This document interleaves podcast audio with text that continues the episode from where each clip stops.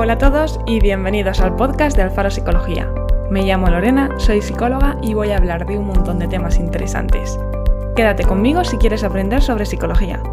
Y recuerda que puedes encontrarme en alfaropsicología.com y en las principales redes sociales.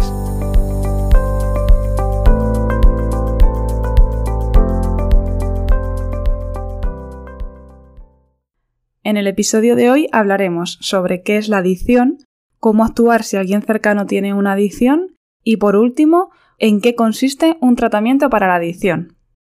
Si te ha surgido la duda de si tienes una adicción es porque probablemente el consumo de alguna sustancia o una conducta esté empezando a causarte problemas en tu vida.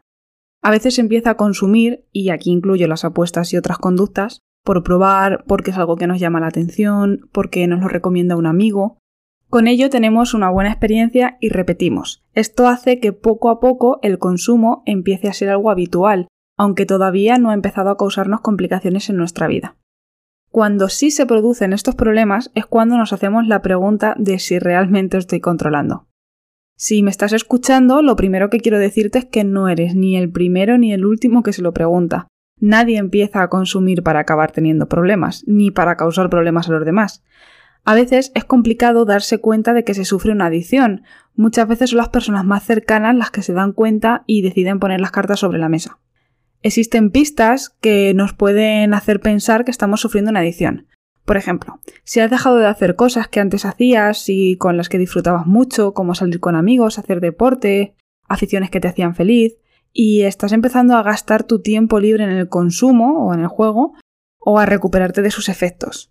Esto podría ser una pista de que algo está ocurriendo. También puede ser una señal que dejes de disfrutar con aquello con lo que antes lo hacías. O sea, que no hayas dejado de hacer estas cosas, pero que cuando las hagas mm, ya, no, ya no te gusten tanto, ya no estés disfrutando tanto. Que tengas bajo estado de ánimo y que pienses mucho en la conducta o en la sustancia de consumo también es otra señal. Si cada vez necesitas más cantidad o más tiempo, en el caso de una adicción comportamental como el juego, para disfrutar el momento, para conseguir los efectos que deseas, probablemente haya aumentado tu tolerancia, lo que puede resultar peligroso. Si además necesitas consumir para quitarte el malestar, puede indicar que estamos ante un problema. Es importante tener en cuenta que para sufrir una adicción no es necesario estar todo el día enganchado o estar todo el día pensando en la sustancia o en la conducta. Muchas veces tenemos la idea del adicto como aquel que no hace otra cosa en su día, y esta visión de la adicción es falsa. Además puede hacer que minimicemos el riesgo de sufrir finalmente la adicción. En muchas ocasiones encontramos que los familiares o las personas más cercanas ya han visto que algo ocurría, por lo que si alguien de tu entorno te está diciendo que hay un problema, esto es otra señal de que hay algo que está ocurriendo a veces el entorno no se da cuenta, porque hay algunas drogas que las puedes estar consumiendo y se pueden esconder muy, muy, muy bien, ¿vale? El alcohol huele, pero la cocaína no. También puede ser que estén aceptadas en el entorno como algo normal, que haya más consumidores en la familia y que el consumo pues se vea pues eso como algo normal que no, no pasa nada. Este punto no es indispensable, porque como decíamos, si el consumo está normalizado y la gente de mi alrededor está consumiendo, no va a haber raro que yo consuma. En definitiva, si estás consumiendo algo o realizando alguna conducta que te crea problemas físicos, psicológicos o sociales y aún así te cuesta mucho esfuerzo dejar de hacerlo, es probable que hayas caído en una adicción. Por ejemplo, si yo tengo el hábito de correr todos los días o de correr una vez al mes, da igual, pero voy al médico y me dice, mira Lorena, tienes la rodilla fatal, mm, tienes que dejar de correr, ¿vale? Me está causando un problema físico y al dejar de hacerlo encuentro que, que, no, que quiero seguir haciéndolo y sigo saliendo a correr, es probable que haya desarrollado una adicción al deporte. Por último, me gustaría aclarar que no existen tipos de adicciones. La adicción es una enfermedad que se manifiesta siempre del mismo modo, independientemente de la conducta o sustancia que la genere, aunque dependiendo de la sustancia puede presentar algunas variaciones. Por lo que si estás buscando un tratamiento para la adicción, ten en cuenta que más que un tratamiento específico para la adicción, debes buscar un tratamiento específico para la persona, ya que es muy importante que se tenga en cuenta las circunstancias específicas de cada persona que se pone en tratamiento. Si estás escuchando esto porque hay alguien de tu entorno que crees que pueda estar sufriendo una adicción, lo primero que debes saber es que no es recomendable decirle directamente, pues eres un adicto, necesitas ayuda, porque la sociedad en la que vivimos ser adicto no es precisamente algo de lo que presumir, por lo que si se acusa a alguien de ello es fácil que lo niegue por vergüenza o por temor a ser juzgado. La adicción es una enfermedad que en muchos casos pasa desapercibida para el propio adicto, porque ve como normal su conducta de consumo, ya sea porque lleva muchos años consumiendo o porque en su entorno hay personas que consumen. La propia persona que sufre adicción se autoengaña para no considerarse un adicto o para no dejar de consumir. El que otra persona, aunque sea un ser querido, le diga directamente que necesita ayuda en muchos casos es contraproducente, ya que puede generar rechazo a la terapia y al tema en sí.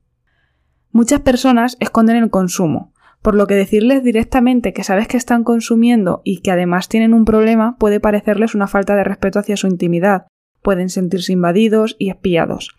Por todo esto, lo que recomiendo es que se trate este tema con mucho tacto, Puedes decirle a esa persona que la ves decaída, que ves que no está tan alegre como siempre, que estás preocupado por su salud, que notas que cada vez consume más, en caso de que el consumo sea público, que lo que quieres es que se encuentre bien, que tal vez podría probar a buscar ayuda. Cuando yo trato a una persona con adicción, siempre intento, en la medida de lo posible, que busque una persona cercana que sea la persona de confianza. Esta persona va a ser un agente activo en el tratamiento, vendrá algunas consultas y se le darán algunas pautas para manejar diferentes situaciones.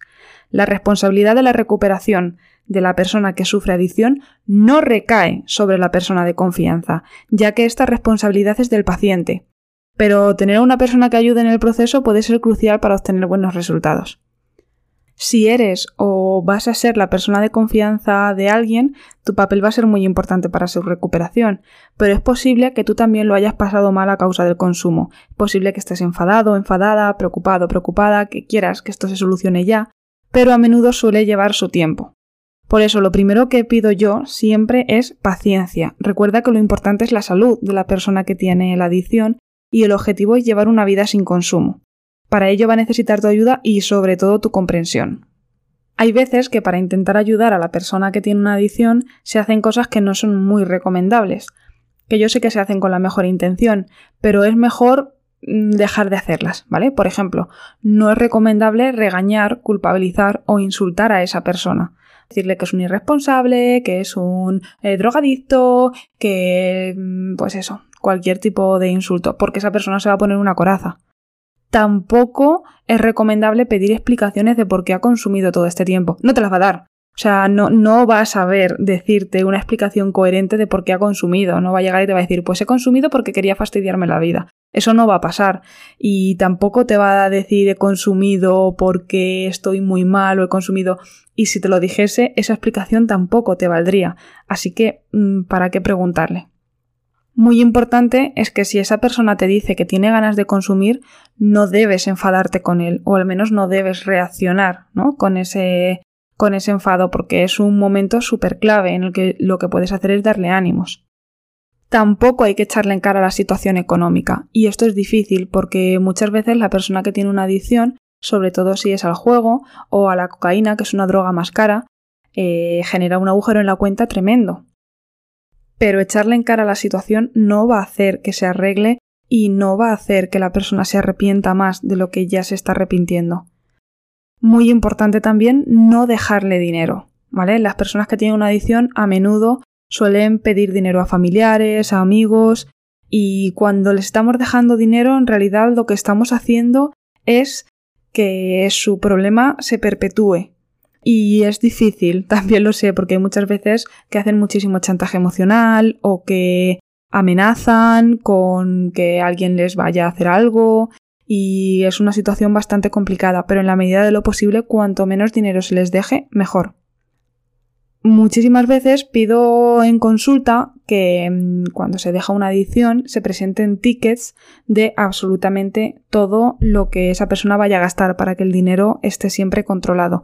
Si dejamos pasar por alto que se haya olvidado un ticket, una factura o lo que sea, también estamos cometiendo un error. ¿Vale? Eso tiene que tener siempre consecuencias. Porque al final, aunque sea verdad que se le ha olvidado pedirlo, que se le ha perdido o lo que sea, ahí lo que está aprendiendo esa persona es que no pasa nada si se olvida un ticket. Y la cabeza da muchas vueltas, y más con la adicción. Si no tengo consecuencias por olvidarme un ticket, al final me puedo olvidar de muchísimos más y así ir reuniendo como una hormiguita poco a poco dinero para eh, permitirme el consumo. Tampoco es nada recomendable encerrarle en casa y castigarle por su comportamiento durante varios días o semanas. Esto me lo he encontrado alguna vez en consulta, ¿vale? Sobre todo cuando la persona que está consumiendo es más joven. No, pues es que está castigado una semana sin salir. No, o sea, lo que estás haciendo ahí con esa persona es que eh, se sienta peor, que no se enfrente a las situaciones, que no comprenda realmente lo que ha estado haciendo y lo más probable es que cuando levantes el castigo pues vuelva a consumir. Y por último, aunque también se haga con la mejor intención, no hay que cubrir sus mentiras ni justificar su comportamiento ante terceros o contigo mismo. ¿Vale? Hay veces que nos estamos dando cuenta de que esa persona nos está mintiendo, pero intentamos mm, creernos que no, que no es así o para que no se lleve una bronca de otra persona o para que no haya consecuencias de cualquier tipo, incluso mentimos por esa persona. No le estamos ayudando. A corto plazo sí, pero a largo plazo esto va a hacer que perpetúe la adicción. Bien, ¿qué es lo que sí puedo hacer? Pues por ejemplo puedo preguntarle cómo se encuentra, qué necesita, dejarle claro que tiene eh, nuestro apoyo, nuestra ayuda, animarle, mm, felicitarle por cada día que pasa sin consumir, que me podéis decir, bueno, pero es que esa es su obligación, ¿no? O sea, está dejando una adicción, no está haciendo ninguna proeza. En realidad sí, es muy, muy, muy difícil eh, dejar una sustancia de la que eres adicto o dejar de hacer una conducta de la que eres adicto. Entonces, cada día sin consumir es un logro.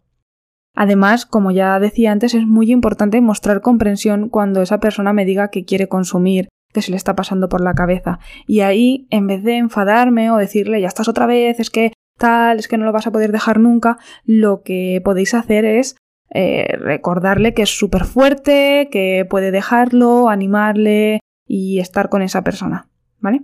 Además, si está yendo a terapia, podéis también informar al psicólogo o la psicóloga que lo esté atendiendo si hay algo que estéis viendo que es raro, si creéis que tiene bajo estado de ánimo, aunque ya os digo que al principio de dejar una adicción esto es normal. Muy importante es que si esa persona miente, tenemos que tener muy claro que no es algo personal, sino su forma de enfrentarse a los problemas. No te está mintiendo porque quiera mentirte a ti, o porque no te quiera, o porque quiera faltarte el respeto, te está mintiendo porque no sabe hacerlo de otra forma. Si se agobia con el dinero, que como hemos dicho es muy probable que tenga deudas económicas, porque esto suele pasar cuando algo se nos va de las manos, ¿vale? Ya sea consumo de una sustancia o el juego, puedes ayudarle a echar cuentas, a buscar soluciones, a mm, buscar sitios donde llamar, para asesorarse, pero, como os he dicho, nunca se puede dejar dinero. Y por último, pero no por ello menos importante, no puedes culparte por su problema. Tienes que entender que la responsabilidad de dejar de consumir es de esa persona, no tuya. Hablemos ahora sobre en qué consiste un tratamiento para superar la adicción. Como ya os decía, es muy importante que el tratamiento sea individualizado y adaptado a las necesidades de cada paciente. También es importante que en ese tratamiento no se le juzgue jamás y que se centre en superar esta situación. Imprescindible que el paciente sea quien tome la responsabilidad sobre su comportamiento y sea un agente activo en el tratamiento. Es decir, aunque el psicólogo pueda acompañar, pueda ayudar, las decisiones las tienes que tomar el paciente. Para poder salir de una adicción es importante que haya un cambio muy significativo en la vida de esa persona, que se aleje de las situaciones que le pongan en riesgo y que aprenda nuevas estrategias para afrontar los problemas que puedan surgir. Por lo tanto, es muy probable que en la terapia no solamente se trate el tema de la adicción, sino que se trabaje sobre las demás áreas de su vida. Muchas gracias por escucharme, soy Lorena y puedes encontrarme en alfaropsicología.com. Si te ha gustado este podcast, suscríbete y sígueme en las principales redes sociales como Alfaro Psicología. Te espero en el próximo episodio.